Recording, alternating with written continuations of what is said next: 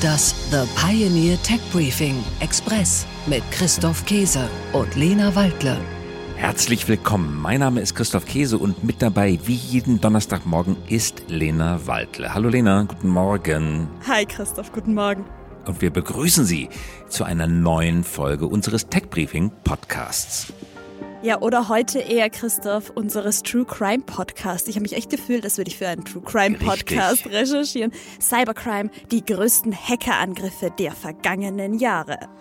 Ja, richtig, Lena. Cyberkriminalität ist schwer im Kommen, genauso wie True Crime Podcasts schwer im Kommen sind. Also wir machen einen Ausflug in ein anderes Genre. Cyberkriminalität hat sich zu einer professionellen Branche entwickelt. Sie ist leider Gottes zu einer echten Gelddruckmaschine geworden und zwar zum Leidwesen natürlich der Betroffenen.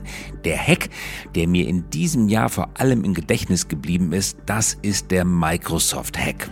Ah, das, das war diese chinesische Hackergruppe mit so einem ganz unkreativen Namen, oder? Ja, genau, die Storm 0558 oder Storm 0558, so hießen die.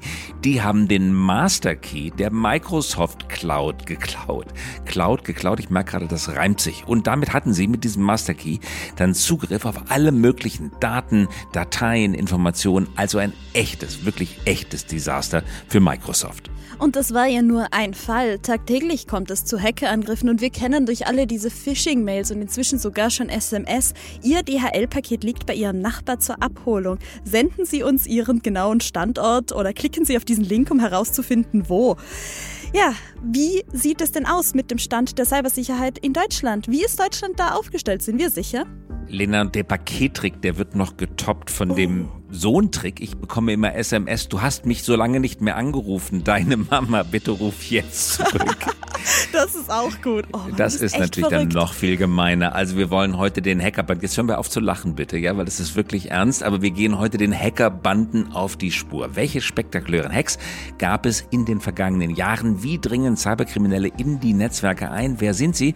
Und vor allen Dingen, wie kann man sie aufhalten? Gleich dazu mehr nach den Nachrichten der Woche. Tech Briefing: Nachrichten aus der Welt der Big Tech.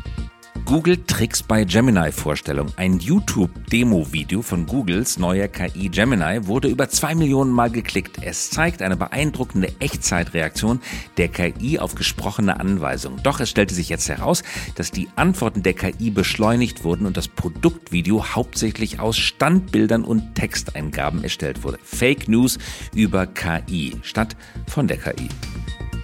Threads startet in der EU. Ab heute, Donnerstag, 14. Dezember, 12 Uhr, gibt es den Twitter-Klon von Meta namens Threads auch in der Europäischen Union.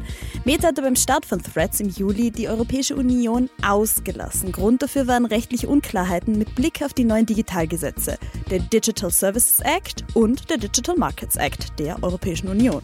Tech Briefing: Nachrichten aus der Welt der Startups.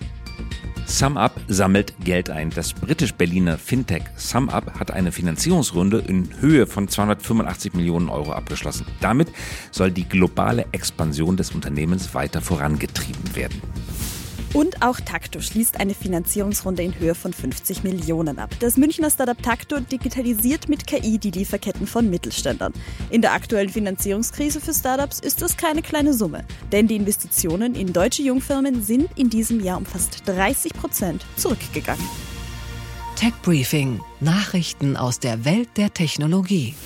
EU einigt sich auf AI Act. Die Europäische Union verabschiedet das weltweit erste umfassende Gesetzeswerk zur Regulierung künstlicher Intelligenz. Die politische Vereinbarung legt strenge Vorgaben für den Einsatz von KI fest. Der Rechtsrahmen soll eine Blaupause auch für andere Länder werden. Details müssen nun noch ausgearbeitet werden.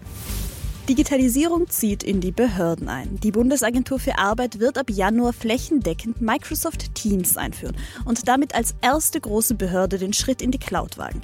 Nur viereinhalb Monate lief die Vorbereitung. Das ist eine Rekordzeit für ein Projekt dieser Größenordnung im öffentlichen Sektor.